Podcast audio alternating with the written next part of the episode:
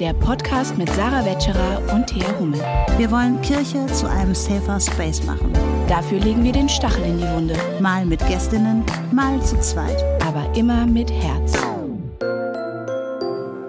Herzlich willkommen zu einer Sonderfolge Stachel und Herz. Ihr habt es schon in der Ankündigung gesehen. Wir wollen uns heute mit den Ergebnissen der Forumstudie beschäftigen.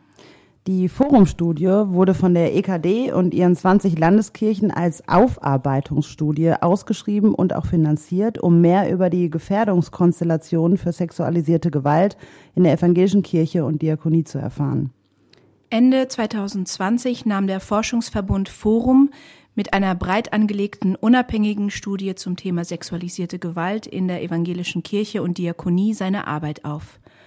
Nach drei Jahren wurden die Ergebnisse am 25.01.2024 veröffentlicht. Wir saßen gemeinsam am 25. Januar vor dem Livestream und dachten oft, das kennen wir. Vor allem bei den Reaktionen der Kirche und auch bei ihrer Abwehrhaltung kam mir vieles aus der Antidiskriminierungsarbeit doch sehr bekannt vor. Uns ließ das Thema nicht los und wir wollten gern gemeinsam mit Betroffenen ins Gespräch kommen und das Thema in unserem Podcast aufgreifen. Und so schrieb ich Detlef Zander an und habe ihn eingeladen und es ist schön, dass du, Detlef, heute hier bist, extra nach Wuppertal gekommen bist, um mit uns ins Gespräch zu kommen, weil wir ein gemeinsames Anliegen haben, Kirche zu einem safer Space, zu einem sichereren Ort zu machen und zwar mit allen Facetten, die dazugehören. Herzlich willkommen in unserem Podcast, Detlef. Schön, dass du extra die Reise nach Wuppertal auf dich genommen hast und wir hier live und mit viel Zeit und Ruhe miteinander ins Gespräch kommen können. Genau, ja, wir saßen hier schon zusammen, äh, Detlef, Thea und auch Julian, unser Mann hinter der Technik. Ähm, wir saßen schon zusammen und haben mit dir hier, wir sind schon bei unserem zweiten Kaffee angekommen. Es ist wirklich schön, dass du hier bist. Ähm, die Menschen lesen ja gerade viel über dich hinsichtlich der Forumstudie und des ganzen Prozesses bezüglich der Aufarbeitung von sexualisierter Gewalt in der evangelischen Kirche. Man erfährt aber eigentlich wenig über den gesamten Menschen Detlef Zander. Und in unserem Podcast Stachel und Herz da stacheln wir ja gerne, aber auch das mit Herz. Und auch das habe ich schon herausgefunden jetzt heute Vormittag, wo wir schon viel miteinander im Gespräch waren. Du passt eigentlich ganz gut rein. Du könntest unser dritter Co-Host hier werden, weil du stachelst auch. ja. Und du bist auch sehr herzlich dabei. Und das ist total schön. Und bei uns im Podcast geht es ja aber auch darum, Menschen kennenzulernen. Und ähm, deswegen vielleicht mal als erste Frage an dich, Detlef. Wer ist eigentlich Detlef Zander? Ja, das frage ich manchmal auch. das ist gut, sollte man sich öfter mal ja. selbst fragen. Also Detlef Zandrich ist ein Mensch, der äh, unerträgliches Leid äh, schon von der Kindheit auf äh, erleben musste. Also ich habe sehr, sehr schweren sexuellen Missbrauch über Jahre als, als Kind äh, erleben musste. Ähm, von dem vierten Lebensjahr an bis zum 14. und dann natürlich physische und psychische Gewalt, theologische Gewalt, kirchliche Gewalt. Und äh, heute bin ich ein gestandener Mann, der die, der die Dinge natürlich äh, auf, aufklären möchte. Ich möchte da ähm, können wir nachher nochmal drauf kommen, auch ein bisschen unterscheiden, was ist eigentlich Aufarbeitung und was ist auf, Aufklärung, das ist nämlich ein himmelweiter äh, Unterschied. Mhm. Und äh, ich habe einen schweren Weg gemacht, äh, als ich 2013 an die Öffentlichkeit gegangen bin mit meiner Geschichte. Ich habe nämlich genau das erlebt, was äh, in der Studie sehr, sehr gut rausgearbeitet wurde. Nämlich ich wurde von allen Seiten äh, fertig, fertig gemacht. Äh, ich wurde äh, diskreditiert. Äh, man hat mir die äh, äh, äh, schärfsten Anwälte aufs Hals, äh, auf den Hals gesetzt. Also kurzum, man, äh, die Organisation, in der das stattgefunden hat, war ein christliches, pietistisches, äh, evangelisches Kinderheim, die wollten einfach nicht, dass das an die Öffentlichkeit kommt und wollten mir dadurch einen Maulkorb äh, äh, äh versetzen. Aber ich habe nicht locker gelassen und durch meine Hartnäckigkeit habe ich dann in Korntal diese Aufklärung erzwungen. Äh, ich spreche bewusst von Aufklärung, weil aufgearbeitet ist in Korntal bis heute noch nichts. Und äh, als es dann so öffentlich wurde, die Presse wurde aufmerksam, haben sich mittlerweile in Korntal bis jetzt äh, über 140 Betroffene gemeldet. Die auch in diesem Kinderheim waren. Die auch in diesem Kinderheim waren, ja. Und äh, die zum Teil äh, auch schwerste äh, sexuellen Missbrauch erlebt haben und die natürlich bis heute darunter schwer zu leiden haben. Vielleicht können wir da nochmal ähm, unseren HörerInnen so ein bisschen entgegenkommen, was auch die Begrifflichkeit betrifft, weil man hört ähm, Begriffe sexualisierte Gewalt, aber auch sexueller Missbrauch, schwerer sexueller Missbrauch. Kannst du da vielleicht nochmal ähm, nachhelfen mit den Definitionen? Was ver versteht man darunter? Also sexualisierte Gewalt ist kein juristischer Begriff erstmal. Sexualisierte Gewalt ist der Übergriff von, von äh, Gewalt, sexualisierte Gewalt und das beinhaltet eigentlich alles. Das beinhaltet äh, äh Missbrauch, sexueller Missbrauch, sexualisierte, schwerer sexueller Missbrauch, dann ähm, verbale sexuelle, äh, sexuelle Gewalt, äh, aber dieses, ähm, dieser schwere sexuelle Missbrauch das ist eigentlich ein juristischer Begriff und, oder Missbrauch, da spricht man nämlich tatsächlich von Vergewaltigungen. Und äh, die äh, Institutionen, die haben sich natürlich diesem, diesem Begriff äh, benutzt. Der kam damals vom UBSKM, wurde der initiiert. UBSKM? Äh, unabhängige Beauftragte Fragen des sexuellen Kindes, Kindesmissbrauch, weil man eben alle Facetten damit abdecken wollten. Weil sonst würden wir tatsächlich nur vom, äh, was heißt nur, sonst würden wir von sexuellem Miss, Missbrauch sprechen. Und dann äh, ist natürlich auch immer, immer die Frage, kann man eigentlich ein Kind missbrauchen? So, ja, also das war dann auch immer, immer äh, gibt, gibt es äh, sexuellen Missbrauch? Das war dann auch immer eine große, große Debatte. Eigentlich, wenn man es wenn wirklich ganz, ganz äh, äh, klar und deutlich aussprechen will, müsste man von Vergewaltigungen an Kindern sprechen. Mhm. Findest du denn den Begriff sexualisierte Gewalt, das ist ja der Begriff, der überall benutzt wird in der ganzen Aufarbeitung, in der Veröffentlichung der Studie und der Kirche, findest du den dann angemessen?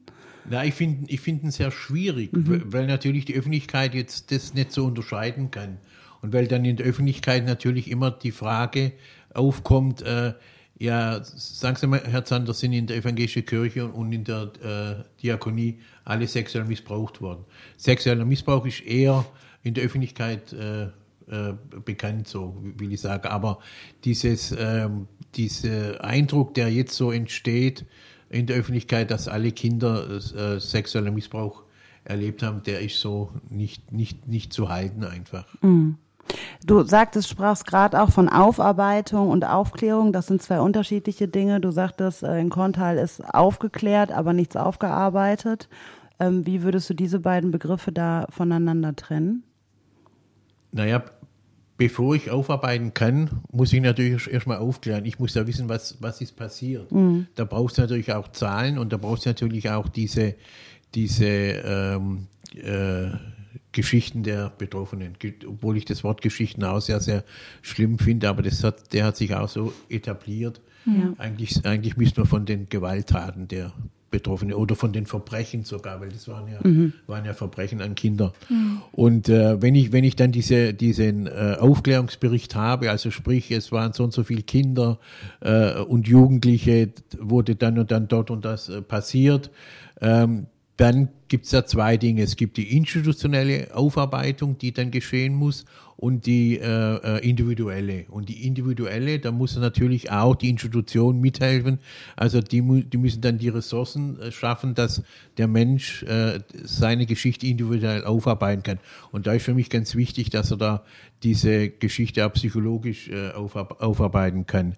Ähm, Genauso die Studie, die nennt sich Aufarbeitungsstudie. Die Aufarbeit, die, die Studie äh, äh, arbeitet ja nichts auf, mhm. sondern die Studie gibt uns einen Werkzeugkasten hin, mhm. sie klärt auf, sie gibt uns einen Werkzeugkasten, dass die Institution gemeinsam jetzt äh, in, in unserem, meinem Kontext mit diesem Beteiligungsforum Aufarbeitung, unsere Aufarbeitung gehört ganz klar dazu, dass äh, Strukturen angeschaut werden müssen, ganz dringend, und dass die Strukturen dann auch äh, dementsprechend äh, verändert werden müssen und es muss ein anderes äh, Rollenverständnis äh, mhm. dann dafür auch geben.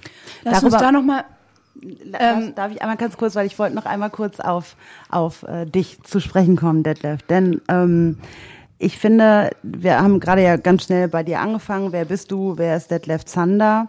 Und ähm, wir wollen jetzt auch nicht deine ganze ähm, Geschichte im Alter von vier bis 14 nochmal aufrollen. Das äh, kann man googeln, das hast du oft genug erzählt. Ähm, du hast einen Roman geschrieben und Gott schaut weg.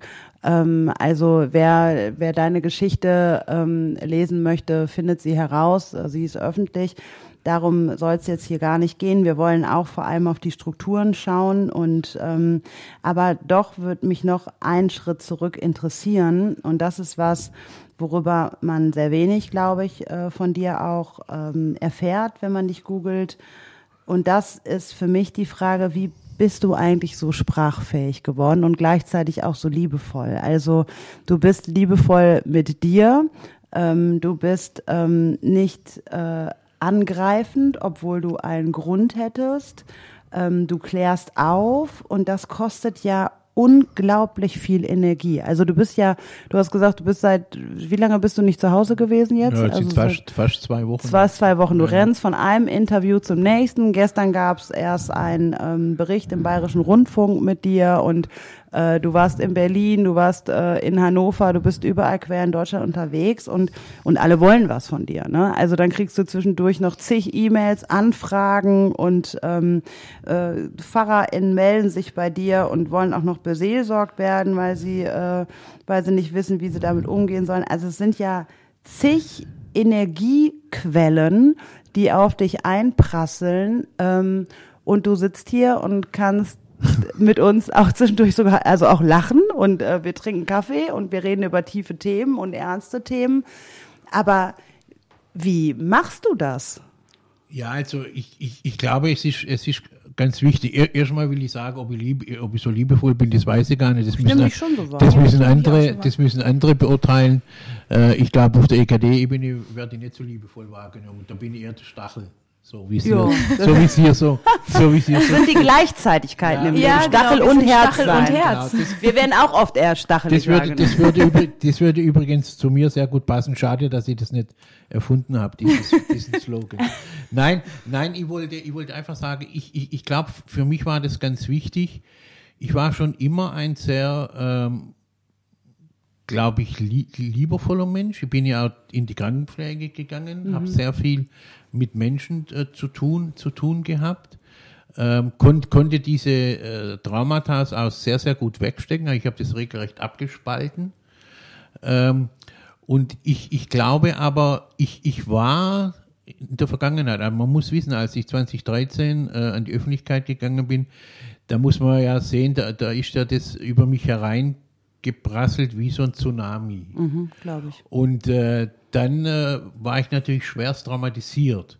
Und äh, in, in dieser äh, Trauma-Folge bin ich an die Öffentlichkeit und hatte da keine Unterstützung, keine Beratung, sondern hab, da war ich nicht sprachfähig, mhm. ja, sondern da habe ich nur reagiert und äh, war dann so auf dem Dampfer so, ich zeig's euch jetzt alle, ich mache euch kaputt und ich zerstöre euch. Und das war so mein mein äh, Ziel. Also ich wollte die Kirche oder die Institution äh, zerstören mit aller Macht äh, und ähm, habe dann aber immer wieder gemerkt, ähm, das tut mir eigentlich gar nicht gut. Habe dann auch in der Zeit, äh, als es öffentlich wurde, dann auch einen schweren Suizidversuch äh, hinter mir ähm, und äh, habe dann gemerkt, so, ich komme so nicht weiter. Und äh, vor, äh, als ich den Suizid äh, vorher äh, vollzogen habe, habe ich so gedacht für mich, entweder ich trete jetzt ab vor dieser Welt oder ich gehe an die, an die, an die Öffentlichkeit. Und äh, als ich dann vom Krankenhaus kam, da wurde dann in eine Notfallpsychiatrische äh, Klinik äh, eingewiesen, war natürlich furchtbar, weil die haben ja auch nur ein Ziel, erstmal ja, den Deckel zuzumachen, ja, mit, mit Medikamente. Ja. Und dann, und dann war mir aber klar, äh, ich, ich, ich muss jetzt einmal was für mich tun, weil, mhm. weil dieses Trauma hat, hat quasi mein Leben bestimmt oder mein Handeln. Und dann bin ich tatsächlich in eine sehr, sehr gute Klinik gekommen in Bayern und da habe ich monatelang eine Konfrontationstherapie gemacht, sprich also eine Traumatherapie. Die war sehr, sehr, sehr anstrengend. Und ich habe dann, ähm, man muss sich vorstellen, da wird man tatsächlich richtig konfrontiert mit, mit Geschehnissen, mit Gerüchen, mit Bildern äh, und so weiter. Und habe dann in vielen, vielen Sitzungen, auch Verhaltenstherapie, äh, Dinge äh, erst einmal auf dem Weg mitbekommen, beziehungsweise mir sind dann viele Dinge äh, auf, aufgegangen. Also mhm. habe hab dann auch vieles äh, klarer gesehen, habe dann ähm, mich dann immer wieder weiter, weiter reflektiert und siehe da, als ich das, als ich dann gemerkt habe, dass das Trauma nicht dein Leben bestimmen darf, sondern dass ich bestimme, wann hole ich mein Trauma raus und wann, wann äh, ist das für mich relevant, sozusagen immer das, äh, ich habe immer dann äh, dieses Trauma sozusagen in so eine Schublade gesteckt. Also es war nämlich so präsent. Mhm. Das Trauma hat mein Leben nicht mehr bestimmt, sondern ich habe es tatsächlich äh, bestimmt. Und dann war es war so, dass ich dann diese, so schlimm die Institution auch war und heute immer noch ist, habe ich die ja plötzlich ganz anders wahrgenommen äh, und konnte viel, viel, viel, viel reflektierter damit umgehen. Ja, also viel, weil ich plötzlich aus dieser Opferrolle rausgekommen bin und das ist ganz, ganz wichtig, weil wenn ich in der Opferrolle bin, bin ich nicht sprachfähig und wer nicht sprachfähig ist, ist nicht handlungsfähig. Und das, äh, und das ist, und das war mir ganz, ganz wichtig. Und äh, heute bin ich klar, ich bin immer noch nett, bin immer noch ein Lieber wahrscheinlich, aber ich bin heute natürlich auf dem Weg, wo ich einfach äh, äh, merke, dass viele, viele Betroffene zwar eine Stimme haben, aber die nicht gehört werden.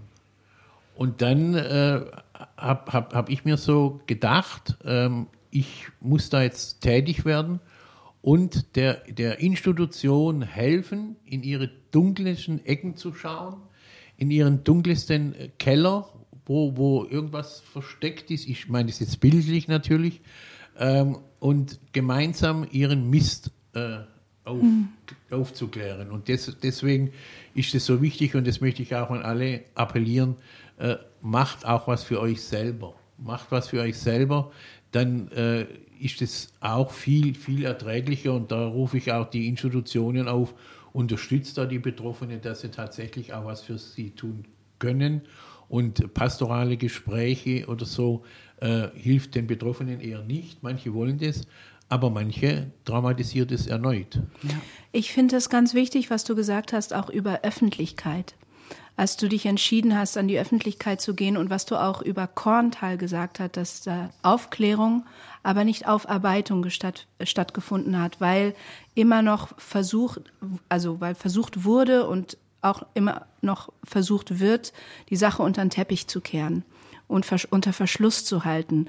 Und ich glaube, du sprichst da was total Wichtiges an, nämlich, dass es keine Gerechtigkeit ohne Öffentlichkeit gibt und auch keine Wahrheit ohne Öffentlichkeit. Ja. Auch wenn, auch wenn die Menschen in Korntal zum Beispiel wissen, was die Wahrheit ist, ist es ähm, trotzdem wichtig, dass es auch an die Öffentlichkeit und dass die Kirche eben nicht nur einen Deckel drauf schiebt und sagt, okay, wir klären das jetzt im pastoralen Gespräch und es bleibt alles unter uns, ähm, sondern kannst du da noch mal sagen, wie wichtig auch diese Öffentlichkeit ist?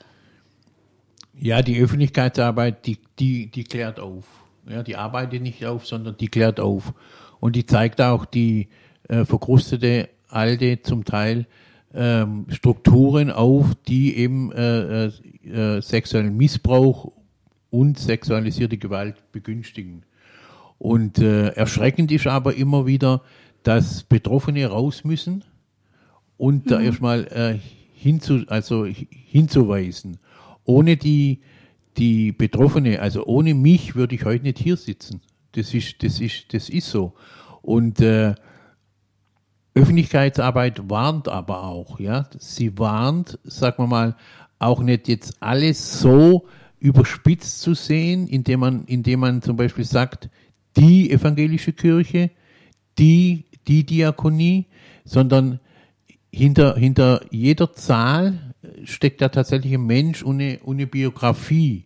Und das sind, das sind ähm, individuelle Schicksale. Ich, ich, ich weise auch immer darauf hin, dass natürlich die äh, Institutionen, die haben Fehler gemacht, die Menschen bis heute äh, äh, schwerst traumatisiert haben und dies äh, bis heute darunter zu leiden haben. Aber es, es gibt auch Menschen, und das muss man auch sehen, für die spreche ich auch, wo ihre individuelle Aufarbeitung geklappt hat und mhm. die damit zufrieden sind. Und das muss man aussehen, sich hinzustellen und zu sagen, äh, alles ist, darf ich das sagen, scheiße. Darfst du ja äh, sagen, ja. Äh, das, das wird den Betroffenen nicht gerecht, die zufrieden sind. Das wird auch den Menschen an der Basis nicht gerecht, die wirklich gute Arbeit machen, sprich in diesen, in diesen äh, äh Anlaufstellen, in den Landeskirchen. Da gibt es natürlich noch ganz, ganz viel Luft nach oben, aber das ist jetzt unsere Aufgabe, in, in diesem Beteiligungsforum äh, Standards zu setzen äh, und das sind wir auch behilflich. Deswegen ich bin ich, ich, ich bin ja nicht so ein dankbarer Mensch, also ich halte es mir im Dank nicht so, hm. weil ich sage immer so aus Spaß, äh, wenn man die evangelische Kirche, die ist ganz schnell immer mit Danke sagen. Und äh, ich, ich, ich sage immer, ich sage immer aus Spaß, wenn man äh, in, in, für jeden Satz Danke als ein Sparschweinchen dahinschmeißt und fünf Euro reinschmeißen müsste, brauchen wir keine Kirchensteuer mehr. Hm. Also wenn ich mich ist auch ein Zukunftsmodell, ne? Ja, Vielleicht, ja. ja, ja ist ein Zukunftsmodell. Aber äh, diese, diese oder oder anders, äh, so war es in der Vergangenheit auch immer. Herr Zander, wir nehmen das mit. Mhm. Wir haben sie gehört. Und dann habe ich natürlich immer gesagt, naja, wenn ich was mitnehme, kann ich es unterwegs verlieren. Ja? Mhm. Aber was nehmen sie mit und so und was und da hat's und was wird mit dem mitgemachten mitgenommenen genau, gemacht genau genau mhm. schmeiß es weg oder mhm. oder kommt zu Kompost oder wie auch immer stelle ich in den Schrank mach die Tür zu Schrank, genau mach, mach, die Tür zu und deswegen äh, ich äh, werde ich auch alles dafür eins äh, tun dass die äh, Studie eben nicht mitgenommen wird, ja, dass mhm. eben nicht in den Schrank geht, ja, sondern dass, dass die Studie uns jetzt äh, äh, ist eigentlich ein riesen Werkzeugkoffer und da sind keine kleinen Bohrmaschinen drin, sondern da sind Hildi Bohrmaschinen, richtig große drin und richtig große Hammer. Und äh, weil mein, meine Beobachtung ist auch in der Kirche insgesamt und Diakonie muss sich auch strukturell was verändern. Mhm. Also die Strukturen, die jetzt da sind, die, die, die müssen gebrochen werden. Und wer jetzt nicht bereit ist, das habe ich äh, auch ganz, ganz klar gesagt, wer jetzt nicht bereit ist, äh, Strukturen zuzulassen in der, in der evangelischen Kirche, der muss ein Bischofskreuz ablegen. Mhm. Weil jetzt geht es wirklich darum, wir, wir müssen was tun und wir werden auch was tun. Und äh, da ist ja dieses ähm, äh, Beteiligungsforum, das wirklich bundesweit sehr, sehr einmalig ist, wo auch wirklich sich die evangelische Kirche weit aus dem Fenster gelehnt hat. Ähm, da wurde auch ein Strukturwandel äh, äh, vollzogen, wurden sogar äh, Gesetze geändert. Das heißt, wir geben keine Ratschläge, mhm. ja, jeder Ratschlag ist ja tatsächlich auch ein Schlag, sondern wir äh, haben, haben äh, wir, wir, wir entscheiden mit und zwar ganz aktiv, ganz aktiv und, und wir haben, wir haben eine unwahrscheinliche, ähm, früher hätte ich gesagt Macht, ja, und das würde ja. ich heute nicht mehr sagen. Wir haben einen ganz massiven Einfluss. Mhm. Also wenn ich, wenn ich, wenn ich alleine äh, an, an die Synode denke, und da bin ich da Anna Nicole, die Preises der EKD-Synode, jetzt sage ich dankbar, fünf Euro schmeiße ich nachher rein. äh, sehr, sehr dankbar, dass, dass, dass sie es geschafft hat, dass dieses Thema jedes Jahr auf der Synode präsent ist.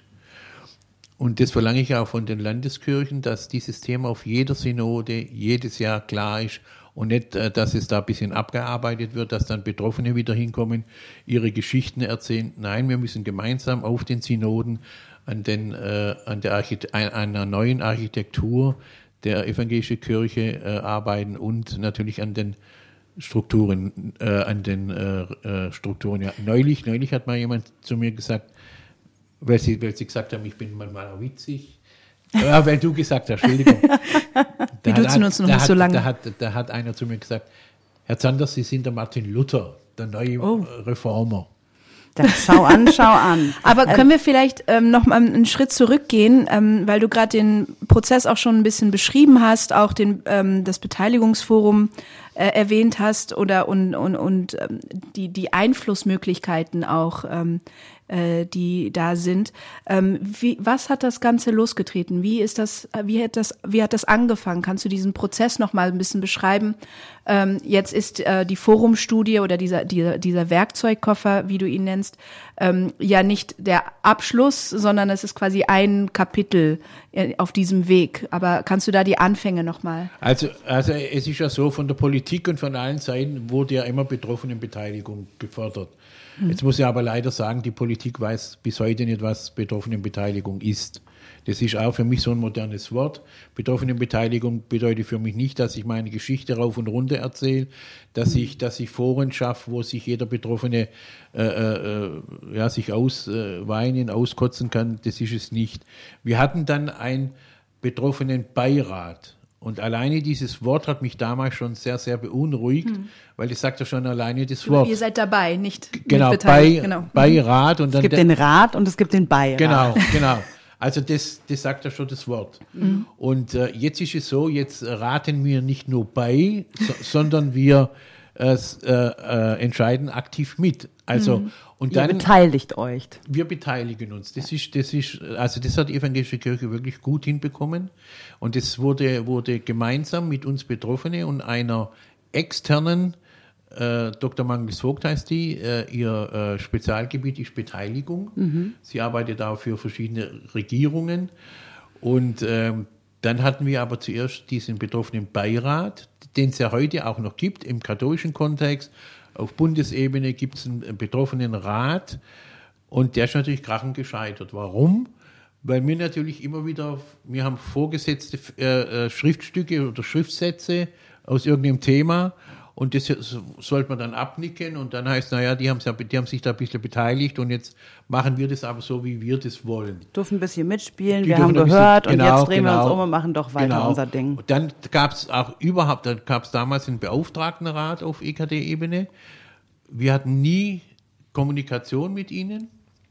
Und dann, und dann muss man sehen, saßen dann natürlich auch Betroffene aus unterschiedlichen Kontexten hm. und unterschiedliche Erfahrungen. Ja, da saßen Betroffene, die schon weit sind mit ihrer eigenen Geschichte und dann natürlich auch Betroffene, die ihre Geschichte aus meiner Sicht bis heute noch nicht aufgearbeitet äh, mhm. haben. Und da gab es natürlich Konflikte. Dann ähm, gab es immer Konflikte auch mit kirchennahen und kirchenfernen Betroffenen. Also wir waren eigentlich mehr mit uns beschäftigt als mit äh, was wir hätten eigentlich machen sollen, nämlich ein bisschen beraten. Mhm. Und äh, das wurde natürlich, aus heutiger Sicht muss ich es leider sagen, natürlich auch von der Kirche, von den Verantwortlichen ein bisschen ausgenutzt. Also die sollen sich mal ein bisschen zusammenschlagen. Ja. So, und dann können wir natürlich später sagen, ja, das hat ja, das hat ja eh nicht, eh nicht funktioniert. Und auch so ein bisschen als äh, Legitimation, ne? Also ihr habt es ja abgenickt, also ist es ja, auch als richtig. Feigenblattfunktion. Genau, wir, ja. waren, wir waren quasi Feigenblattfunktion. Und dann, und dann ist natürlich so, das musste krachend scheitern. Mhm. Also das, das ist so, dann sind natürlich viele, viele äh, ausgetreten und dann hat die Evangel der Rat der evangelischen Kirche hat dann gesagt, das funktioniert so nicht mehr.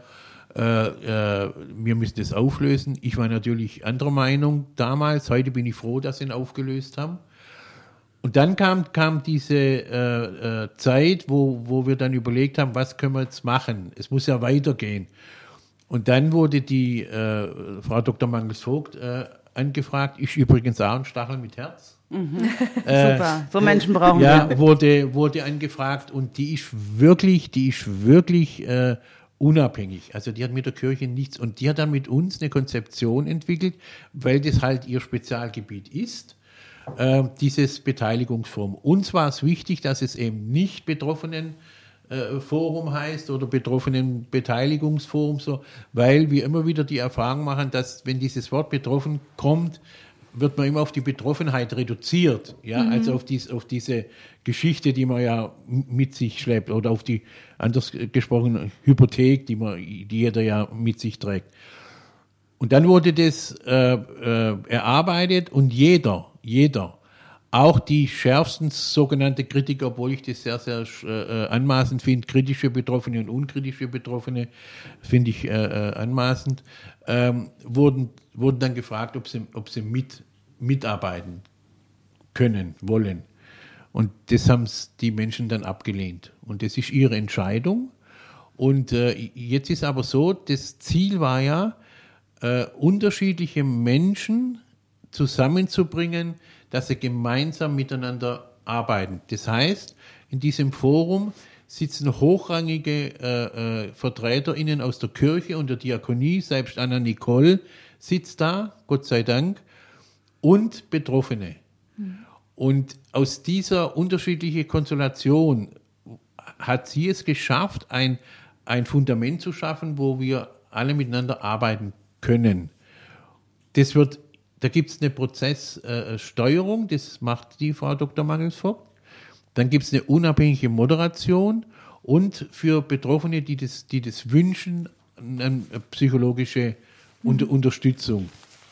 Und das, und das Gute ist an diesem Beteiligungsforum, dass wir wirklich, es gibt viele Arbeitsgruppen, äh, zum Beispiel Disziplinarrecht, äh, Vernetzungsplattform Bene, die jetzt nächstes Jahr startet, wo die evangelische Kirche 600.000 Euro investiert hat. Es gibt eine riesen Plattform, eine moderierte, wo sich Betroffene, Nicht-Betroffene vernetzen können. Da kann sich zum Beispiel Stachel mit Herz auch mit vernetzen, äh, zum Beispiel. Und äh, diese Chats werden dann sogar moderiert von Trauma äh, äh, ausgebildete Leute. Also sprich, weil da, da wird es natürlich auch schwierig werden, ja, wenn Betroffene untereinander. Also das ist ein riesen, riesen Fortschritt. Dann äh, das Disziplinarrecht wird, die Reform wird kommen. Das heißt, früher war es so, dass Betroffene nur als Zeuge, die wussten nie, was steht eigentlich in den Akten mhm. und wie geht's weiter. Dann das ganz, ganz Wichtige ist diese diese äh, Arbeitsgruppe Anerkennungsleistungen. Momentan ist so, dass jede Landeskirche quasi bezahlt, was sie möchte. So, sie denken, das können wir machen oder können wir auch nicht machen. Äh, und das wird oft der, äh, den Betroffenen nicht, nicht gerecht. Äh, dann ist es oft auch so, dass Betroffene, die gut sprechen können, natürlich ihre Rechte besser durchsetzen können, wie jetzt ein Betroffener, der das eben halt einfach nicht kann, weil er es nicht gelernt hat, weil er, mhm. weil er aus dem Kontext kommt, Heimkontext, wo die Schule äh, äh, verwehrt wurde. Bildung. Ist ja auch ein Klassismusproblem. Genau. Ne? Das haben wir genau. ja auch in der Kirche. Also ja. wir sind hoch akademisiert, genau. unsere Sprache, unsere Art, ja. unser Habitus und so weiter. Und da ist das natürlich auch ein Riesenpunkt, den du genau. da ansprichst. Und, und, äh, und, und für die setzen wir uns natürlich auch ein. Und, mhm. und wir wollen jetzt und das, das ist auch die Botschaft, die ich raussenden möchte. Wir, wir äh, werden uns jetzt dafür einsetzen, dass es einheitliche Anerkennungszahlungen gibt und vor allem auch, dass die Betroffene ein Rederecht haben. In der Vergangenheit war es so, da haben die Betroffenen nur einen, einen Bogen ausfüllen müssen und ich kann in dem Bogen nicht so viel erzählen, wie es eigentlich ja. ist. Dann habe ich vielleicht am nächsten Tag fällt mir noch was ein. Das heißt, die Tat wird ja dann ganz anders muss dann ganz anders bewertet werden. Äh, und da ist so, dass, dass die Betroffenen da tatsächlich in den Kommissionen äh, mit Mitsprache oder, oder äh, Spracherecht haben, können ihren Fall darlegen und sie haben dann einen Anspruch auf Widerspruch. Mhm. Also Beispiel, der Zander kriegt jetzt 5000 Euro und meint für sich, naja, das, kann ja, das geht ja nicht so. Und dann wird es nochmal individuell angeschaut in dieser Kommission und dann wird es dementsprechend äh, angepasst. Also das ist eine ganz, ganz wichtige äh, äh, Botschaft, weil man muss sich mal vorstellen, dass Betroffene gemeinsam mit diesen Verantwortlichen solche Dinge in, beschließen können. Das hat es vor zwei Jahren nicht, nicht gegeben. Mhm. Wir können auch nie überstimmt werden, sprich, dass die Kirche sagt, wir machen das und äh, wir sagen nein und dann, sondern es braucht immer eine äh, doppelt, doppelte Mehrheit. Die Gespräche sind sehr gut, sehr sachlich, hart in der Sache. Da bin ich nicht so lieb, wie, wie, man, wie man das immer so denkt. Da bin ich halt sehr hart, aber fair. Ja, und äh, habe immer, ich habe ja viele Hüte auf, aber habe dann mehrheitlich immer den Hut der Betroffene auf. Und, und natürlich immer das im, im, im Kopf auch, dass solche Geschichten, wie sie ja zigtausendmal passiert sind, ähm, dass die möglichst verhindert werden. Mhm. Naja, und hart ja. und fair ist ja auch wichtig zur Aufarbeitung, Ja. also und auch zur Aufklärung. Ich ähm, musste da an ein Zitat denken, was ich auch in der Berichterstattung nach dem 25. Januar gelesen habe, dass es, das kam ja auch bei der Studie raus, dass ein Problem der evangelischen Kirche ist, dass Harmonie vor Gerechtigkeit geht. Ja, und, Und- das, aber das habe ich immer, das habe ich immer schon gesagt. Und das habe ich immer auf liebevolle Art gesagt. Und zwar, wo ich dann, wo ich dann immer sagte, äh, wir, wir sind alle evangelisch, wir lieben uns alle, wir essen äh, Zimtsternchen und wir trinken in, in, in Hagebuttertee, äh, wir duzen uns alle, ja, und diese nicht reflektierte Umarmungen, die es immer gibt, ja. Da wird getanzt, da wird das gemacht, da wird Fähnchen geschwungen und so. Also man, dieses, dieses, äh, der Abstand schmilzt ganz schnell, Ja. ja. Und das ist, und das ist eine Gefahr, auch, auch für die Jugend, für die, für die junge Leute. Und dann, wenn es zu einem Konflikt kommt, ich habe das selber auch erlebt und erlebe es auch heute immer wieder. Man möchte, man möchte nicht äh, in die Eskalation. Das ist, Ja. weil wir uns doch alle so lieben. Und Ja. man muss sich das doch einmal vorstellen, das ist auch so eine evangelische Spezifika. Wenn sich Menschen so duzen, Pfarrer untereinander zum Beispiel, d- dann poppt ein Fall auf, da heißt, der Herr Pfarrer X, habe ich gehört, der soll ein Mädchen missbraucht haben. Dann sagt der andere Pfarrer X, der den X-Pfarrer kennt, das kann man nicht vorstellen. Ich kenne den und der ist so toll und, und der hat eine tolle Familie. Ich kenne seine Familie, wir trinken da auch immer Tee miteinander. Die Kinder gehen mit mir, äh, mit meinen Kindern in die Schule. Das kann nicht sein. Und somit ist Vertuschung schon wieder vor, vorprogrammiert. Es ist ja ähnlich wie Gewalt innerhalb der Familie. Ja. Also es sind ja ähnliche Strukturen, genau. weil wir haben uns alle so lieb und wir sind Ja. so eng und Ja. also es ist ja auch sehr familiär in der Kirche häufig. Und Aber genau das ist das Gefährliche. Genau das Ja. ist das Gefährliche. Ja. Und das ist dann auch so schwer und so, ähm, so herausfordernd, das zu hinterfragen. Weil ist ja erstmal ganz toll, dass wir uns alle so lieb haben. Und ähm, dann ist man ja schnell äh, diejenige oder derjenige, die die Harmonie auch zerstört. Ja, und, das, äh, und das, deswegen wurden wir ja, oder ich insbesondere als Nestbeschmutzer, Mhm. also ich will ans Fundament der Kirche. Es ist halt anders, ob einer nur klopft und sagt, ich will ein bisschen mit euch sprechen, ja, Ja. Und, und beschützt mich, ja, mir, ist- mir ist das und das passiert. Da, sind sie, da, da ist man dann ganz schnell. Oder auch, dass man, dass man immer dann auf andere zeigt, ja, dass man, äh, das ist ja alles ganz, ganz wichtig, ob ich jetzt Tempo 100 oder, also man, man mischt sich auch politisch ganz, ganz schnell ein, aber seine eigene Politik, seine eigene Kirchenpolitik, die hinterfragt man nie, weil es da keine Kritiker gibt oder wenig Kritiker oder die oder die Kritiker, die äh, die will man nicht haben. Es war auch in der in der Vergangenheit oft sehr sehr schwierig, dass wenn wenn Betroffene fordernd war, fordernd waren, die hat man dann eher versucht, äh, ja wegzuwischen. Da hört es dann auf. Da wenn die, da wenn die, die Förder- wenn die. Forderungen kommen. Genau, Mhm. da, hört die, da hört die Liebe dann auf. Und dann hat man sich doch eher mit Betroffenen äh, äh, befasst, die die Liebe wollen und brauchen und diese auch erhalten sollen. Das, ich will das ja niemand, Ja. niemand absprechen.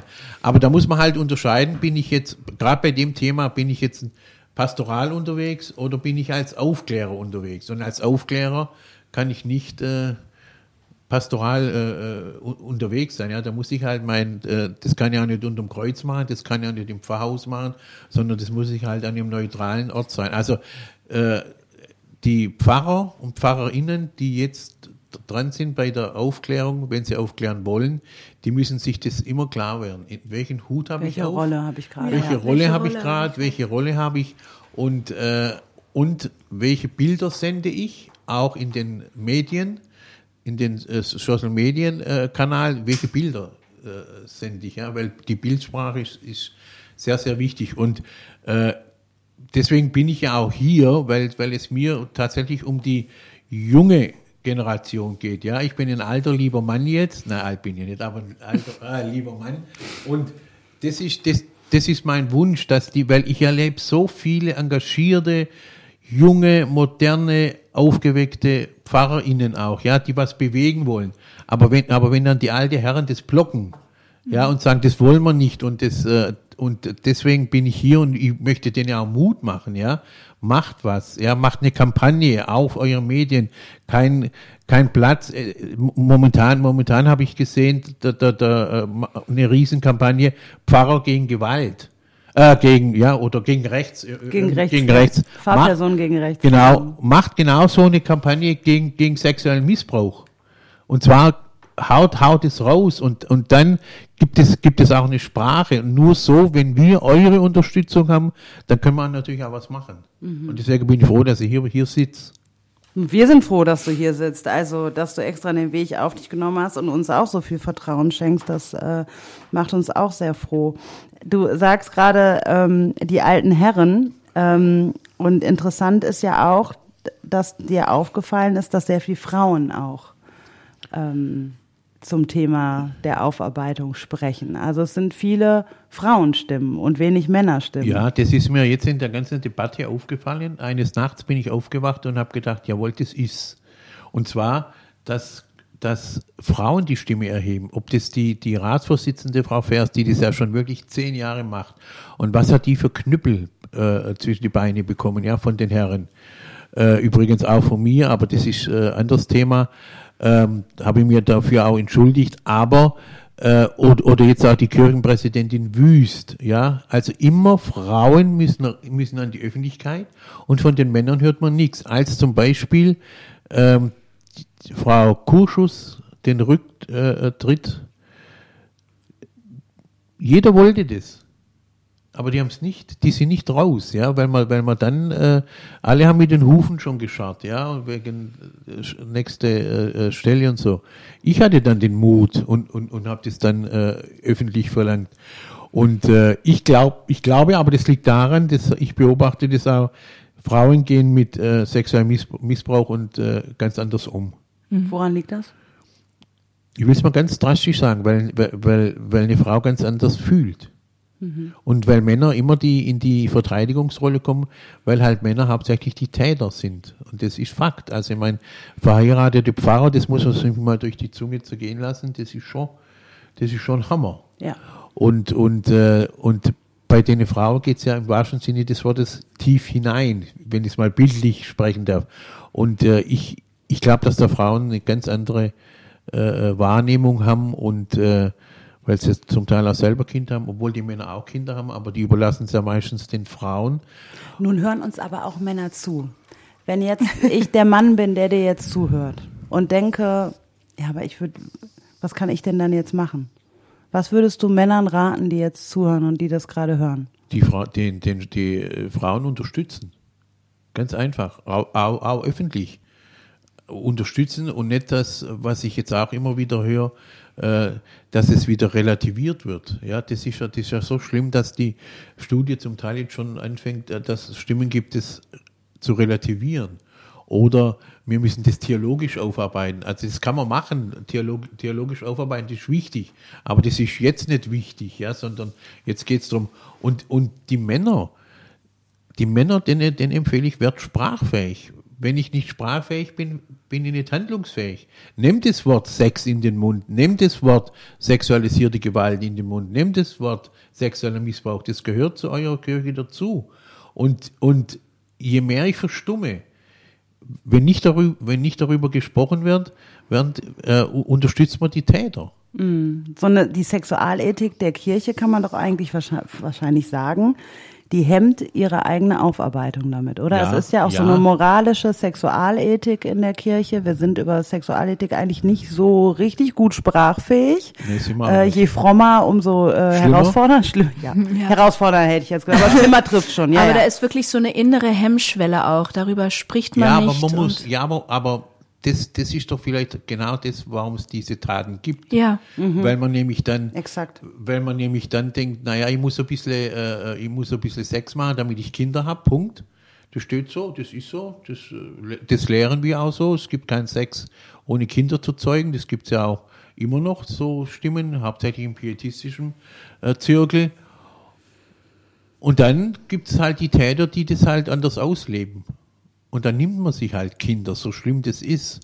Und das finde ich so perfide und das, und das ist, ähm, auch den Menschen gegenüber, den Pfarrern gegenüber, die, die, die das wirklich ehrlich meinen, also die das wirklich äh, leben auch, ja.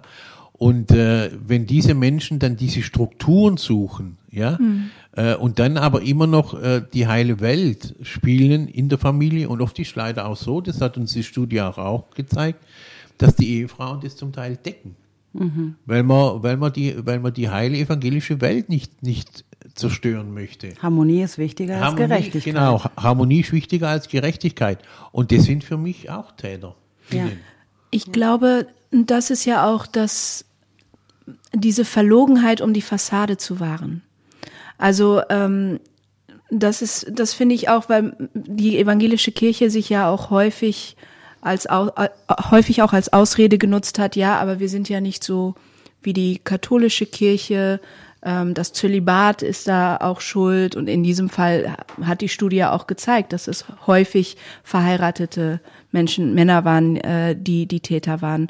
Und auch ähm, hört man ja jetzt schon, du meintest, ähm, es, es fangen Leute an, die Studie zu relativieren. Auch jetzt zeigen ja viele dann auch auf Sportvereine und, und so weiter. Und man versucht nach wie vor, das auch von sich zu schieben. Nimmst du das auch wahr? Ja, ich nehme das, ich nehme das sehr wohl wahr, dass äh, einerseits relativiert wird, andererseits aber immer noch die Stimmen, ähm, das, ich kann es mir gar nicht vorstellen, dass das, mhm. dass das bei uns passiert ist.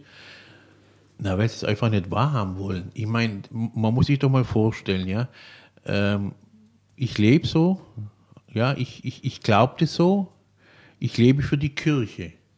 Jetzt kommen da ein paar blöde Betroffene daher, einer sitzt hier und bringt das ganze System ins Wackeln.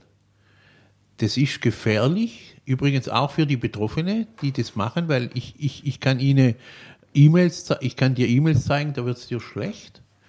Ähm, eins sage ich jetzt mal ganz offen, ich soll jetzt endlich aufhören, die Kirche anzugreifen, mein Arsch tut heute nicht mehr weh. Und das von christlichen, von, Christ, von christlichen Leuten. Gell? Ja. Und ich rüttel ja dann an, an der ganzen Architektur der, der Kirche. Also man muss sich ja mal, man muss sich ja da mal fragen, oder viele fragen sich das auch, ist denn das jetzt eigentlich noch meine Kirche? Ja, mhm. und das ist, und das ist gefährlich.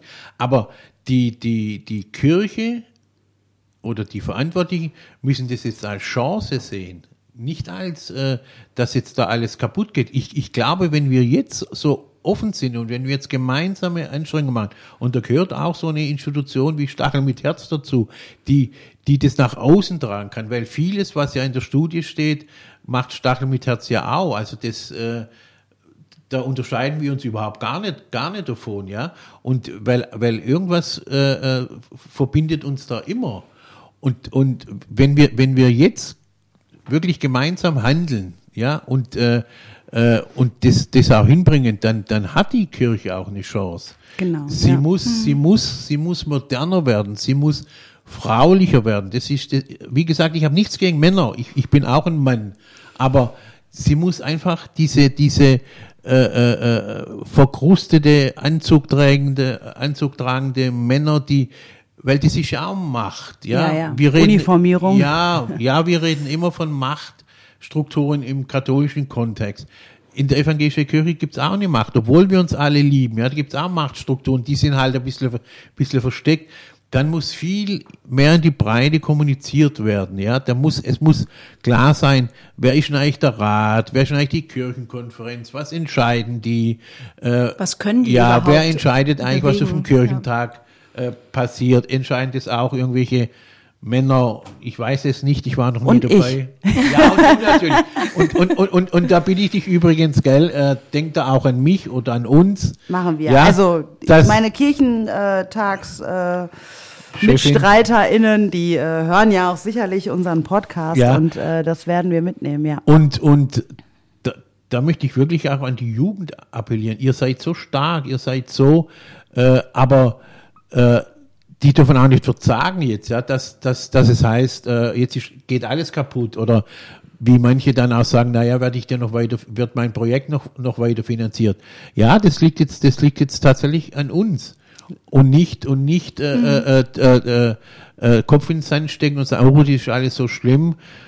Es ist nicht schlimm, wenn wir, wenn wir jetzt auch die dunklen Kapitel anschauen. Und mhm. jede, jede Krise hat auch eine Riesenchance. Nur wir müssen die Chance jetzt nutzen. Ja, letzte Tage glaube, sagtest du zu mir, dass äh, in jedem Gesangbuch, in jeder Bibel, überall sollte ein QR-Code stehen. Ja, unbedingt. Mit einem Hinweis ja. zu der Aufarbeitung, ja. zu Prävention, ja. zu Schutzkonzepten, zu Anlaufstellen, damit wir immer und überall in der Kirche daran erinnert genau. werden. Das musste ich gerade daran denken, als du gesagt hast, wir müssen die Breite gehen. Ja. Also es muss eigentlich das, überall darauf hingewiesen werden. Das ist übrigens Prävention. Ja. Mhm. Dass, wenn dann jemand in der, in der Kirche sitzt und erlebt es gerade oder kennt jemand aus der Nachbarschaft, dass er auch wenn er singen mag, auch wenn er, das darf ja jeder Mensch machen, aber dass er die, die, das Gesangbuch, die Bibel aufschlägt, selbst bei dem Pfarrer, der vorne steht, muss in seinem Ding immer dieser Code, es muss auf jedem Brief, der von der Landeskirche kommt, auf jedem Gemeindebrief muss der Code äh, äh da äh, ab, abgedruckt sein. Und das macht es dann eben auch zu unserer Sache, genau. was du schon meintest, ähm, dieses ähm, wir und ihr, ne, ja. was du auch meintest, dass du, äh, dass du auf äh, deine betroffenen Rolle reduzierst wirst oder dass, äh, dass, dass man auf diese Opferrolle reduziert wird. Dieses wir und ihr äh, verhindert auch, ähm, dass diese Chance als solche begriffen wird und dass daraus was gemacht wird gemeinsam. Und wenn wir uns, wenn wir uns aber klar machen, die Betroffenen und ihre Angehörigen dass die, die Täter und ihre Angehörigen, diejenigen, die das auch ermöglicht haben, die weggeschaut haben, auch die, die hingeschaut haben und versucht haben, was zu machen, aber nicht konnten, das sind alles wir. Ja. Das ist, ja. das ist der Leib Christi, das sind ja. unsere Leute, das ist nicht irgendwer und deswegen ist es auch nicht eine Aufgabe von irgendwem, da was zu verändern ist, sondern unser aller Aufgabe. Ja, genau. Und deswegen haben wir dich ja auch eingeladen, weil das war ja auch ein Punkt, der in der Studie rauskam. Ne? Also es kamen all die Externalisierungsmuster heraus, die ähm, ihr auch gerade schon beschrieben habt, ja, hinsichtlich dessen, dass man sagt, die katholischen Geschwister, ähm, die Relativierung ähm, sexualisierter Gewalt als gesamtgesellschaftliches Problem, schaut doch mal im Sportverein, die Verlagerung in die Vergangenheit, das war die Heimerziehung der 50er, 60er Jahre, das war nun mal so und so. Das kenne ich ja alles auch aus der Antirassismusarbeit. Also ja. exakt die Externalisierungsmuster ja. in den USA ist Rassismus viel schlimmer. Ja. Ähm, schau doch mal und so weiter. Ne? Also das oder äh, Rassismus, das was die Nazis gemacht haben früher, das war alles viel schlimmer. Oder Rechtsextremismus, da müssen wir was tun. Also das kenne ich schon auch exakt genauso auch aus der Kirche und auch das, was du Thea gerade angesprochen hast, dass Betroffene zum Gegenüber mhm. ähm, konstruiert werden. Und das hat die Studie ja auch herausgefunden, dass es ein wir dort, äh, wir hier und ihr dort ist. Und das ist exakt wieder dasselbe, was auch bei Rassismus passiert. Und deswegen fanden wir es auch so spannend und so wichtig, dich einzuladen, nicht um irgendetwas davon zu relativieren, sondern um zu sagen, diese Studie, die hat Dynamiken und Mechanismen herausgefunden, die können wir auf sehr viele ähm, Diskriminierungsformen und Machtstrukturen in der Kirche adaptieren. Genau, und ich will nicht ablenken davon, ja. hier geht es jetzt um sexualisierte Gewalt, aber das zeigt nur umso mehr, die Kirche hat ein strukturelles und institutionelles Problem. Ja. Und das, glaube ich, würde ich behaupten, haben in der Tiefe die meisten nicht verstanden. Und das, auch das kann ich verstehen, weil tatsächlich ging es mir auch so bei dem Livestream ich habe das gesehen und ich kann das ja auch alles analysieren aus meiner eigenen Arbeit. Ich kann das adaptieren, genauso wie ich es gerade gesagt habe. Und dennoch bleibt da so eine Trauer. Und dennoch war auch für mich am 25. Januar, das hat mich so beschäftigt, weil ich bin auch in der Kirche groß geworden. Ich war auch im Kindergottesdienst. Ich war und so weiter. Also ich bin wirklich landeskirchlicher als ich kann man kaum aufgewachsen sein. Und natürlich zerbricht da was. Ja, da zerbricht was an einem, ich habe doch auch so viel Gutes mitgekriegt. Und gleichzeitig kann ich genau die Momente, die in der Studie beschrieben werden, wo ähm, diese flache Hierarchie auch zur Gefahr wird, ich kann dir da zig Momente sagen, wo ich sagen würde, ja stimmt, das würden wir heute damals auf der Kinderfreizeit, hier auf der Jugendfreizeit, das kannst du alles nicht mehr machen. Und das ist auch wichtig und richtig so. Wie viel Grenzüberschreitungen sind da, sind da vorgefallen, ähm, von denen ich vielleicht gar nicht mitgekriegt habe. Ich war selber Kind, ich war selber Jugendliche, ich war Jugendreferentin und so weiter. Also ich habe auch dieses System mitgetragen über viele Jahre. Und ähm, da zerbricht ja was. Und ich würde auch sagen, auch das, liebe HörerInnen, ist ja auch ein Punkt, das dürfen wir auch mit und sollten wir auch mit in den Blick nehmen, weil wir sind ja auch eine seelsorgerliche Institution. Und auch das, äh, Kirsten Vers sprach ja auch von Erschütterung, ähm, ob das jetzt so gut war, dass sie am Anfang gesprochen hat, sei mal jetzt dahingestellt. Ich aber nicht gemacht. ja, ich äh, vermutlich auch nicht und ich fand auch die Kritik daran richtig. Ähm, Aber da, aber da will ich, da will ich dich kurz unterbrechen. ja, das hat nicht äh, Kerstin Vers äh, bestimmt. Okay. Sondern bestimmt äh, die Choreografie. Ja. Ich will ganz deutlich sagen, ich habe Ja. das auch in der Presse so gesagt, hat die Forumstudie gemacht. Aha. Also wir hatten selbst, selbst wenn ich, selbst wenn ich äh, äh, gesprochen habe, also das, da hatten wir überhaupt gar keinen Einfluss. Wir hatten kein, wirklich Okay. null Einfluss. Interessant. Das nur am, ich weiß, Frau Vers ist da in der Presse auch zerrissen worden, weil es wieder hieß, Deutungshoheit und so. Ja. Nein, überhaupt nicht. Und Spannend. das war ein Fehler auch, dass sie als erstes gesprochen hat, weil sie ja detailliert aus der Studie nichts wusste. Und das war, fand ich sehr kritisch. Oder auch, dass, dass ich dann, äh, ich, ich hätte mir gewünscht, ich hätte als Dritter gesprochen, als Letzter. Weil das will ich ja auch ganz deutlich sagen, dann, dann hätte ich ganz anders reagiert. Ja. Das ist meiner, meiner Vorredner. ja, aber das ist ja auch nochmal, ne, diese, aber diese Erschütterung, ja. Ähm, finde ich, die ist ja trotzdem da und Ja, die ist ja echt. Du berichtest, dass PfarrerInnen dich anrufen und anfangen zu weinen, weil sie so erschüttert sind. Und sicherlich hören uns auch jetzt Menschen zu und die sind erschüttert. Und das ist ja auch echt. Und wir haben ein institutionelles Problem, aber wir sind gleichzeitig auch eine seelsorgerliche Institution. Auch das fällt uns irgendwie wieder auf die Füße, weil auch dieses Seelsorgerliche schafft eine gefährliche Enge, die, äh, die Nähe, die brutal und äh, die Gewalt fördern kann und so weiter. Aber das ist ja auch, natürlich führt das zur Erschütterung. Und dann ist doch auch eine Frage, wie gehen wir mit der Erschütterung um? Denn ganz ehrlich, Detlef, das kann nicht sein, dass Menschen dich anrufen und von dir jetzt beseelsorgt werden wollen. Also das ist ja schön und Ja, aber das- du, aber- aber du kannst das auch gut, Ich glaube ich. bestimmt gut. Ich, Aber ich, auch äh, dein Tag hat nur 24 Stunden. Ja, zu mir, zu mir hat äh, das auf, auf Facebook äh, einer geschrieben, ich, ich, ich, ich wäre der beste Bischof. Also ich habe jetzt, ich Jawohl. habe, ich, ich habe jetzt viele. Erst Martin Luther, jetzt ja, ja, Bischof. Ja, ich habe schon viele, ich habe schon viele. Nein, ich, ich, ich glaube, warum die Menschen mich, mich, mich anrufen, ich glaube, ich, weil ich Stachel mit Herz habe. Glaube ich, weil ich, weil ich, Mhm. weil ich einfach so bin, wie ich bin und weil ich, weil ich klar bin, ja, und, und weil ich nicht nur äh, schimpf, sondern weil ich klare Forderungen stelle. Und ich, äh, ich, ich, ich verstehe das auch. Ich, ich würde es nicht Erschütterung, ich würde es ich würd's eigentlich mit tiefer Trauer, würde ich das Ja. benennen. Weil erschüttern, das ist einmal und dann ist weg. Eine Trauer Genau. dauert ja Das ist ein ein Jahr. Trauerprozess. Ja, Ja. das ist ein Trauer. Ach, noch länger kann Ja, Trauer, Trauer. Aber wir sind ja auch TrauerexpertInnen in der Kirche und das wundert mich. Das ist ja was, was wir eigentlich gut können. Ja, aber, aber ich glaube, wenn's, wenn, wenn's, wenn ich selber über äh, Trauer habe, dann hole ich mir auch Hilfe.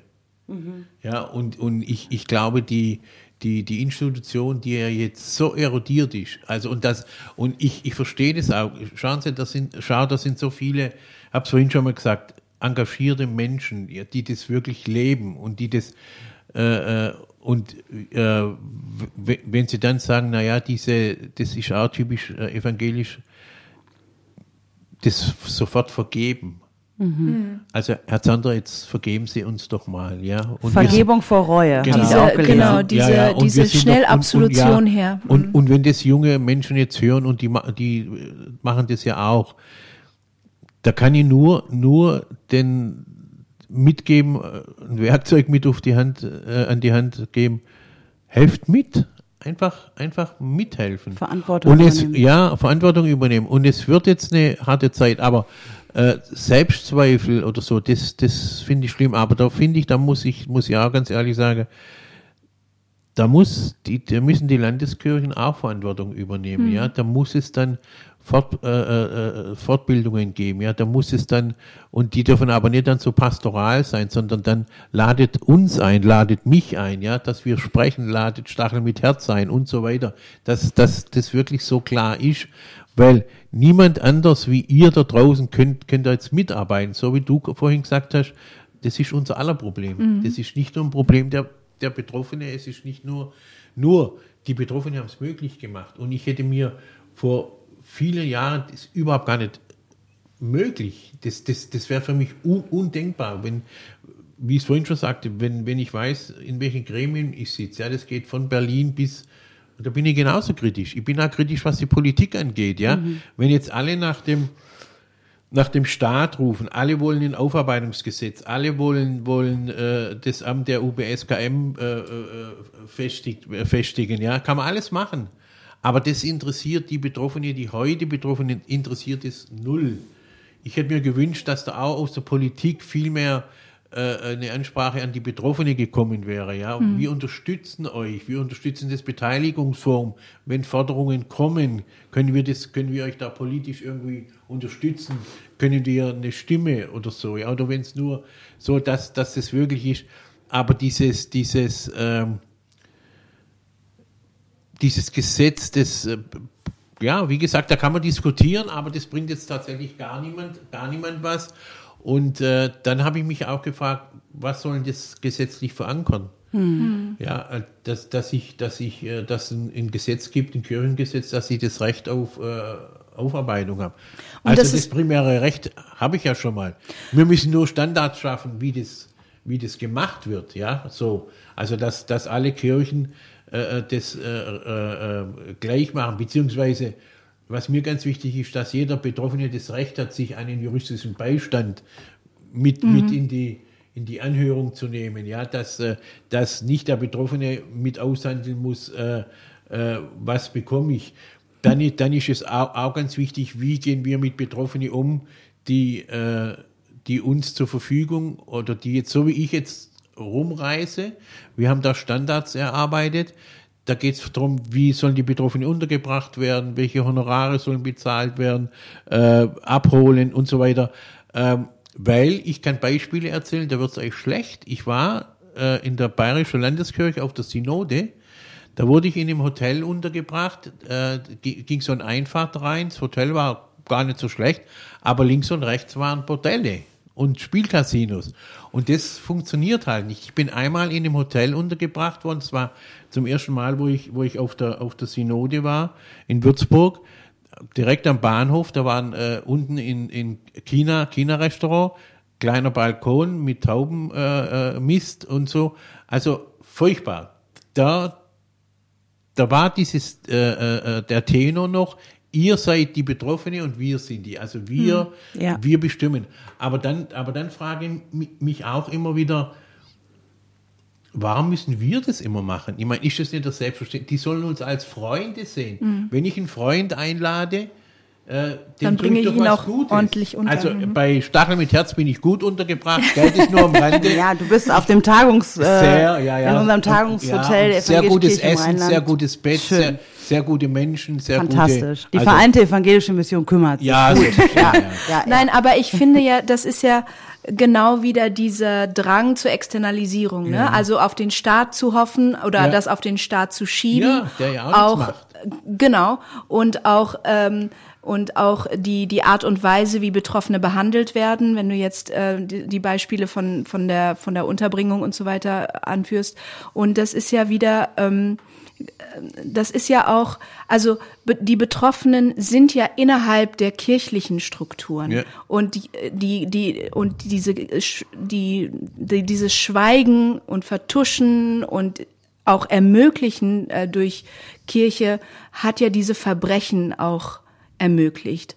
Und deswegen ist es ja auch für die Betroffenen besonders wichtig, wenn Kirche zeigt, wir machen was. Also ja. es ist bei uns passiert, also machen wir was. Ja. Wir, wir, wenn, wenn der Staat was macht, um, um, und das, das ist wichtig und das ist gut, aber wir geben das nicht aus der Hand. So ist es. Und der Staat, ähm, weil jetzt alle nach dem Staat rufen, das will ich auch mal sagen, und, und weil, weil es heißt, die Kirchen haben so lange nichts gemacht, ehemalige Heimkinder sind vor über zehn Jahren an die Öffentlichkeit. Ähm, dann wurde der runde Tisch äh, gegründet, da waren auch viele PolitikerInnen, KirchenvertreterInnen gesessen und dann Heimkinder. So, und äh, ehemalige Heimkinder, die schwerst traumatisiert waren. Jetzt muss man sich vorstellen, die waren intellektuell nicht drauf, ja. die waren sprachlich nicht drauf. Die hat man dann sozusagen im wahrsten Sinne des Wortes über den Tisch gezogen. Mhm.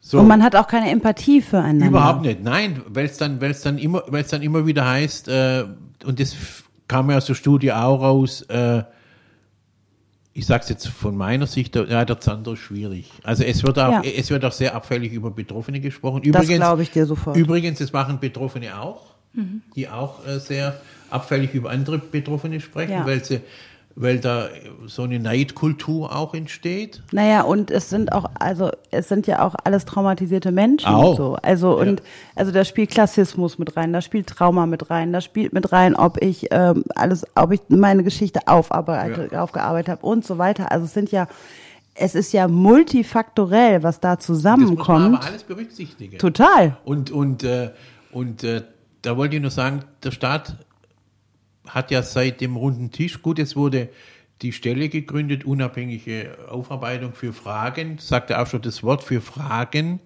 Ja, für Antworten ist sie nicht zuständig. Deswegen, des, deswegen, des, deswegen Fragen darf man ja erstmal ja, alles. Fragen ne? darf Fragen alles. kostet ja nichts. Nein, nein, ich, ich- finde es immer so witzig, wenn man dann auch die Begriff, Begrifflichkeiten Ja, mal. Ja, absolut. Äh, durchgeht. Ich meine, wenn es heißt, für das Fragen des sexuellen Sehr Missbrauchs, bedeutsam, ja. für eine Antwort äh, Sehr kann- bezeichnend. kann ich, kann ich warten. Also Bin das- ich nicht für zuständig, nur ich- für also Fragen. Das, ja, also sagen wir mal so, das ist ja auch politisch nicht so gewollt, gell? das muss man auch mal, Ja. mu, muss, muss man auch mal sagen.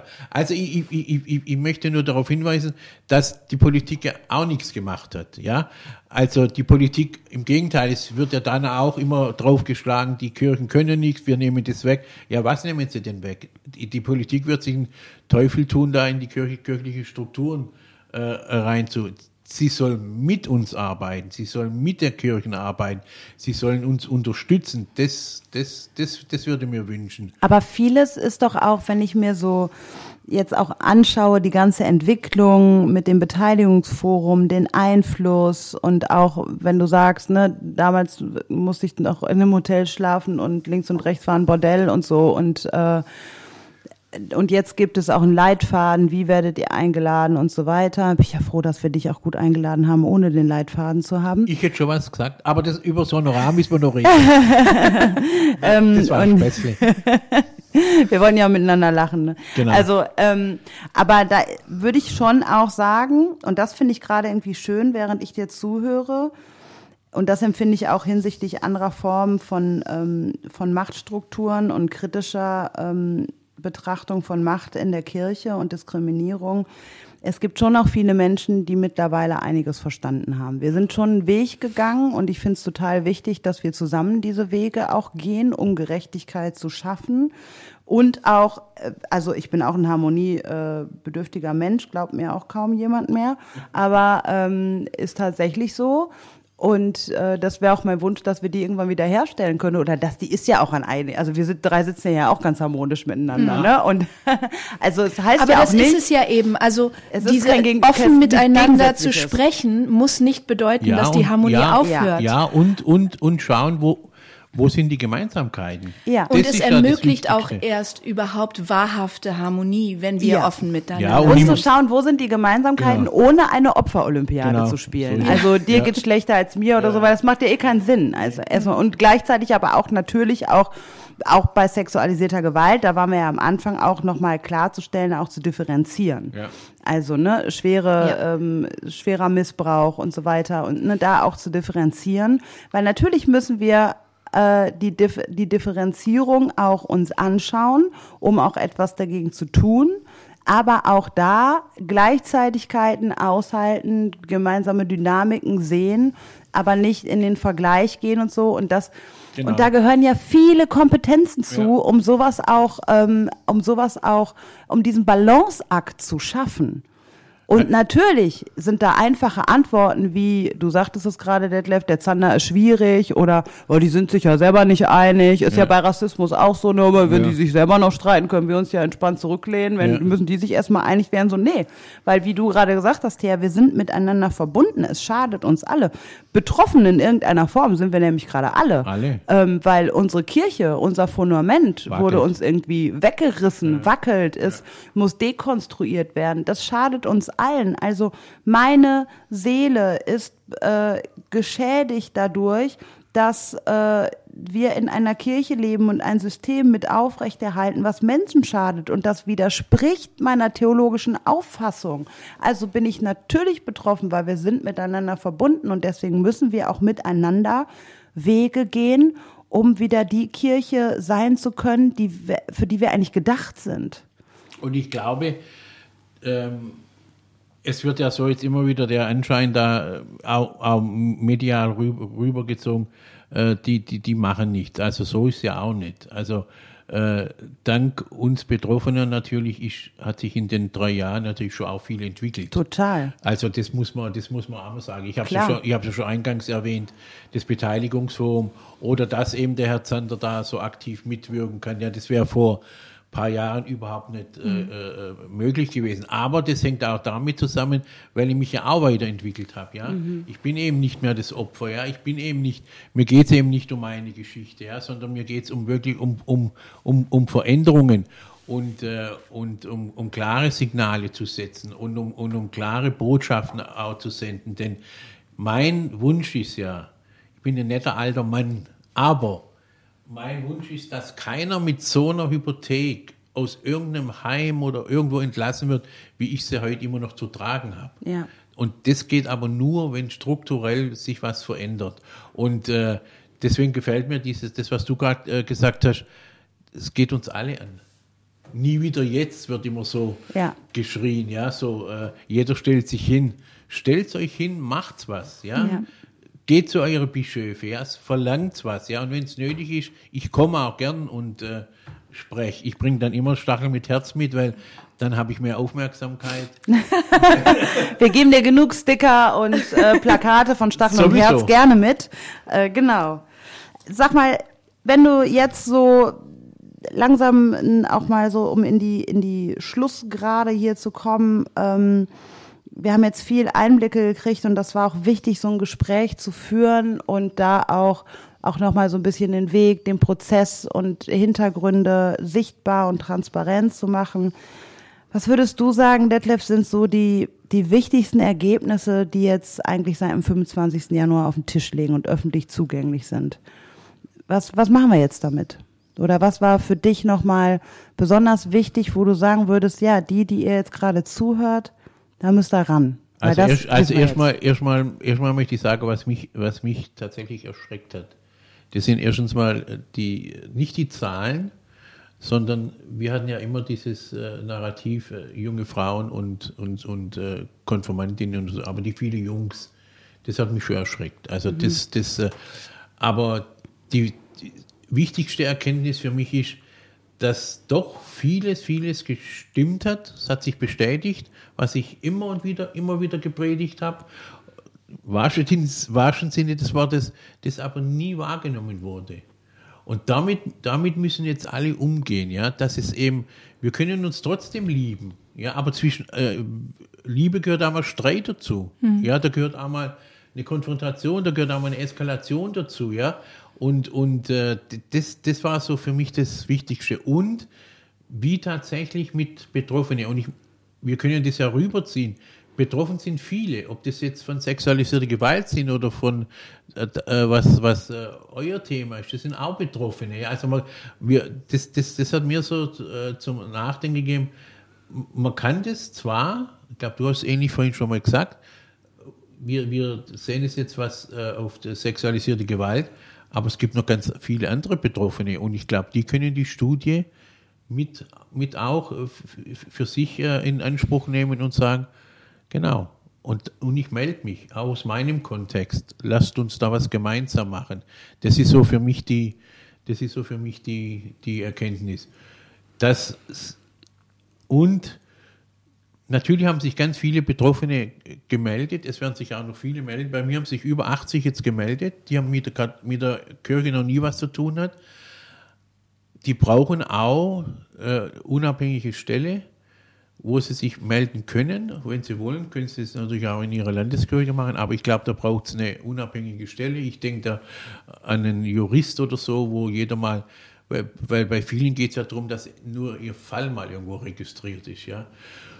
Und äh, was mich dann so aufgeregt hat, ist natürlich, dass über, immer über die Zahlen diskutiert wird. Ja, da, da, da möchte ich auch sagen, das ist jetzt endlich mal, steht da im Internet äh, auf der äh, Seite der Evangelischen Kirche, wo das nochmal genau äh, beschrieben wurde. Du hast ja vorhin an, angesprochen, aber da geht es mir halt auch darum, hinter jeder Zahl steckt eine Biografie und hinter jeder Zahl äh, äh, steckt so viel Leid und so viel und das ist jetzt mein Wunsch, dass wir, und da könnt ihr uns auch unterstützen, die Menschen müssen jetzt und hier und schnell und nicht erst in Zukunft, wir müssen die oder die Kirchen und die Diakonie Deutschland müssen die äh, entschädigen. Und es wird der Kirche und der Diakonie wehtun, das ist richtig, aber das ist auch gut so und das ist auch richtig so. Und es wird, äh, es wird auch ähm, Austritte geben, aber die, die Kirchen, die sollen jetzt nicht jammern, die evangelische, evangelische Kirche soll nicht jammern. Ja, es wird Austritte geben, bin ich auch überzeugt, aber dann ist es auch gut so. Und, und, und äh, wenn wir jetzt alle ins Jammern gehen, das, das, das hilft nicht. Aber einfach diese, diese Studie oder auch meine Stimme äh, einfach als Chance sehen. Und ich bin jederzeit, wenn, wenn ihr was wollt, jederzeit ansprechbar über, über Stachel mit Herz, je nachdem. Und, äh, aber lasst uns jetzt gemeinsam äh, weitermachen und äh, ich hoffe, ich werde nochmal eingeladen. Garantiert. Ja. Und äh, vielleicht machen wir auch noch andere Projekte miteinander, Ja. du. Ey, weil ich glaube auch genau das ist total wichtig, dass wir miteinander Wege gehen und uns da auch vernetzen und ähm, ja, weil die Dynamiken, die sind ähnlich in vielerlei Hinsicht ähm, und wir haben eigentlich ein Ziel. Also wir wollen eigentlich die Kirche gestalten, von der wir lange Zeit gedacht haben oder viele auch unserer HörerInnen, die ähm, äh, die, die vielleicht auch so ähnlich gefühlt haben wie ich am 25. Januar, ähm, die gedacht haben, wir leben in einer, Tupac Orgette redet von äh, Happy Land und wir leben in einer Happy Church. Und äh, aber wirklich die Kirche zu gestalten, die wir lange Zeit gedacht haben, dass wir sie sind, das ist ja eigentlich unser Ziel. Und deswegen sehe ich auch diese, diese Veröffentlichung der Studie und auch ähm, die Austrittszahlen und so weiter, das kann eine Chance sein. Ja.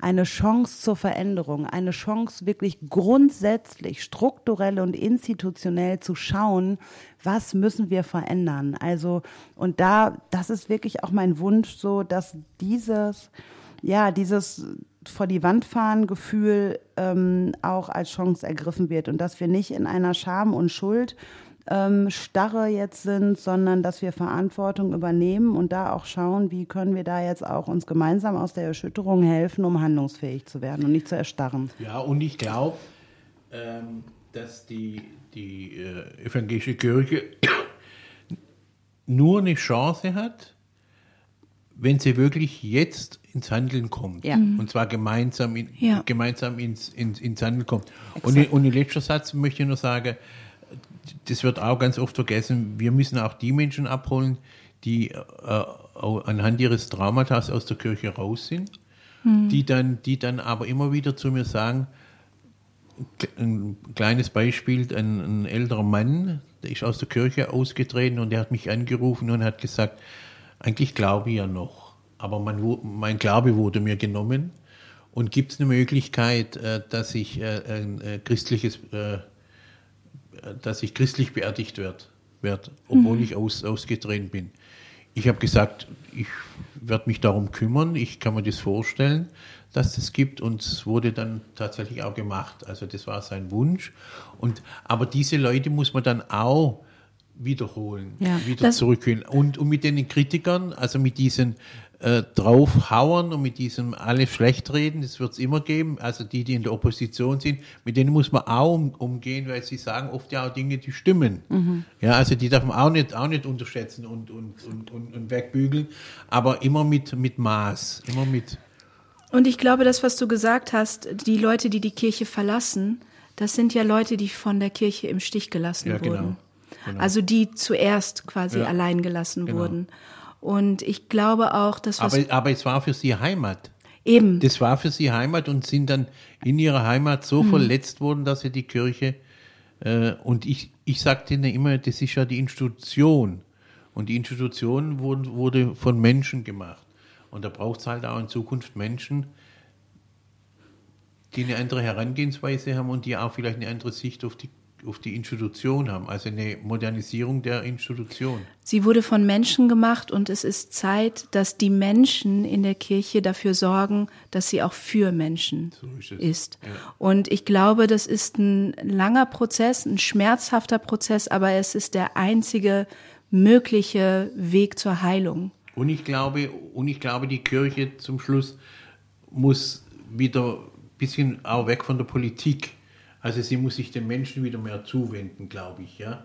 Aber in der Zuwendung steckt ja auch was Politisches. Also Nein, ich meine jetzt, ich, ich, ich, ich, ich meine jetzt immer zu jedem was sagen. Also bevor ich, bevor ich meinen Mist nicht selber aufgeräumt habe, Das stimmt. äh, kann, ich, kann, Ja. ich, kann ich nicht auf da andere gebe ich dir zeigen. recht. Weil es hängt miteinander zusammen, so, auch so, da. So, so ist es, weil da bin ich ja völlig unglaubwürdig. Ja, das, Ja. Das, dieses, äh, Richtig, genau. Und auch allein um diese Glaubwürdigkeit, die jetzt leidet, überhaupt äh, zurückgewinnen zu können, muss dieser Prozess durchgemacht werden.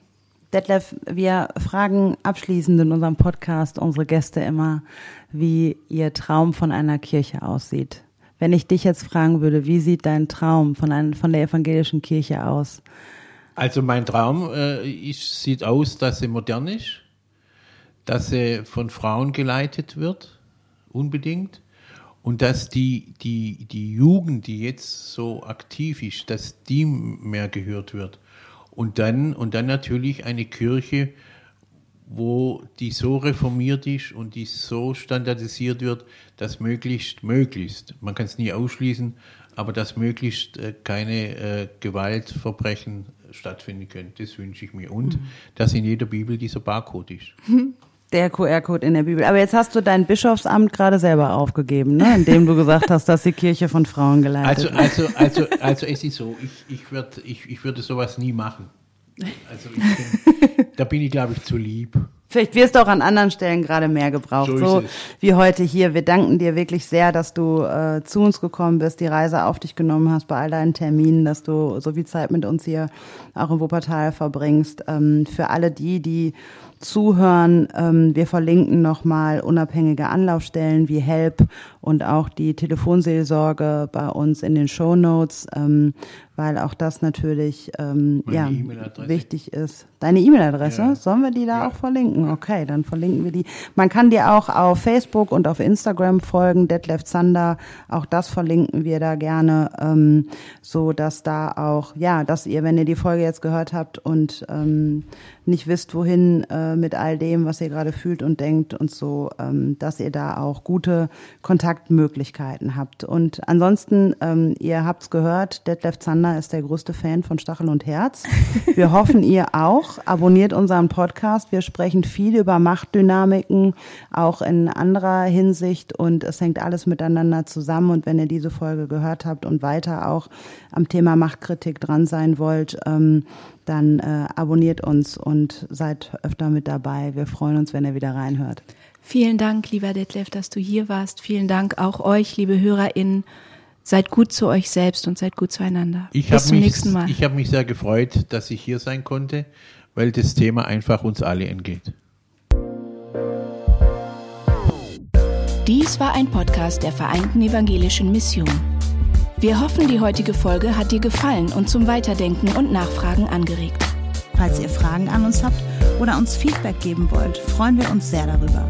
Schreibt uns auf Instagram oder ganz klassisch per E-Mail an podcast.vemission.org. Weitere Informationen findet ihr auf www.rassismusundkirche.de. Mit dem Podcast wollen wir dazu beitragen, Kirche zu einem sichereren Ort zu machen. Daher versuchen wir, unterschiedliche Perspektiven hörbar zu machen und wissen gleichzeitig, dass wir nie alle Perspektiven abbilden können. Wenn ihr das für eine gute Idee haltet und uns darin unterstützen wollt, schreibt über uns auf euren Social-Media-Kanälen oder lasst uns eine Bewertung bei Spotify oder iTunes da. Danke für eure Unterstützung, fürs Reinhören und vor allem für all die Menschen, die den Podcast inhaltlich und persönlich mit Beiträgen bereichern. Bis dahin mit den besten Grüßen von der VEM aus Wuppertal.